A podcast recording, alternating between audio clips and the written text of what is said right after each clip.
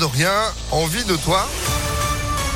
C'est juste après la météo et puis euh, l'info de Sandrine Ollier. Bonjour Sandrine. Bonjour Phil, bonjour à tous. À la une de l'actualité, 35 millions d'euros pour créer de nouveaux vaccins 100% fabriqués en France.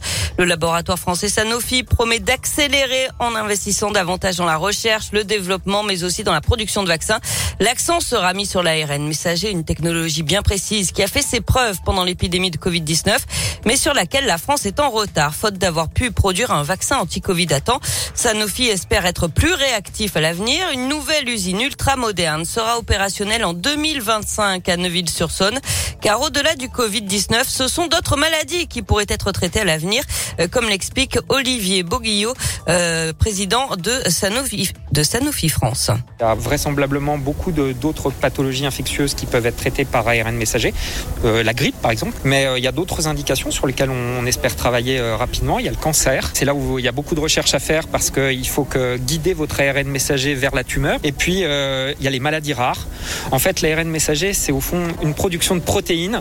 Et toutes les maladies où vous avez un déficit sur une protéine, l'ARN messager peut être une réponse. 300 postes seront créés au total, dont une grande partie sur le site de Neuville-sur-Saône, où le Premier ministre Jean Castex s'est rendu hier après-midi.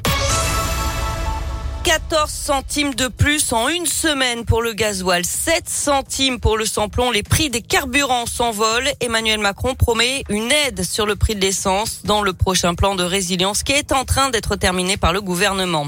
Un chauffard a intercepté sur l'A7 vendredi soir d'après le progrès. Cet homme ivre zigzaguait sur l'autoroute entre Givors et le péage de Reventin en direction de Marseille. Ce sont d'autres automobilistes qui avaient donné l'alerte. Le conducteur arrêté par les gendarmes avait 2 grammes d'alcool par litre de sang. Il avait déjà été condamné 9 fois, dont 4 pour alcool au volant. Il écope de 12 mois de prison, dont 4 de sursis probatoire avec maintien en détention. Son permis a été annulé avec interdiction de le repasser avant un délai de 8 mois. L'égalité salariale et professionnelle, c'est ce que réclame une intersyndicale en ce mardi 8 mars à l'occasion de la journée internationale de lutte pour les droits des femmes avec un appel à la grève lancé chez nous et partout en France et des rassemblements à prévoir, notamment à midi devant le siège du MEDEF à Lyon et à 16h30 place des terreaux. Et puis une cagnotte lancée pour aider les sinistrés de la rue de Genasse à Lyon. Rappelez-vous, le 23 février, un immeuble s'est effondré. Les cinq familles qui vivaient à l'intérieur ont tout perdu. L'association de l'hôtel social et la mairie du 3e arrondissement ont donc ouvert une cagnotte en ligne pour les soutenir. L'argent collecté sera ensuite remis au CCAS de la ville de Lyon qui s'occupera de le redistribuer. Les dons sont acceptés jusqu'au 30 mars. On passe au sport, il y a du foot ce soir, huitième de finale retour de la Ligue des Champions avec Bayern Munich, Salzbourg et Liverpool Inter Milan à 21h. Demain, le PSG se déplacera au Real Madrid.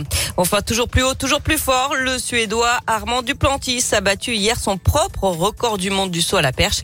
La tête de 22 ans a franchi une barre à 6 mètres 19 lors du meeting en salle de Belgrade. Eh ben, bravo à lui. Merci beaucoup Sandrine pour l'info à retrouver en replay sur notre application et Vous êtes de retour à 8h30. À tout à l'heure. Allez, c'est la météo.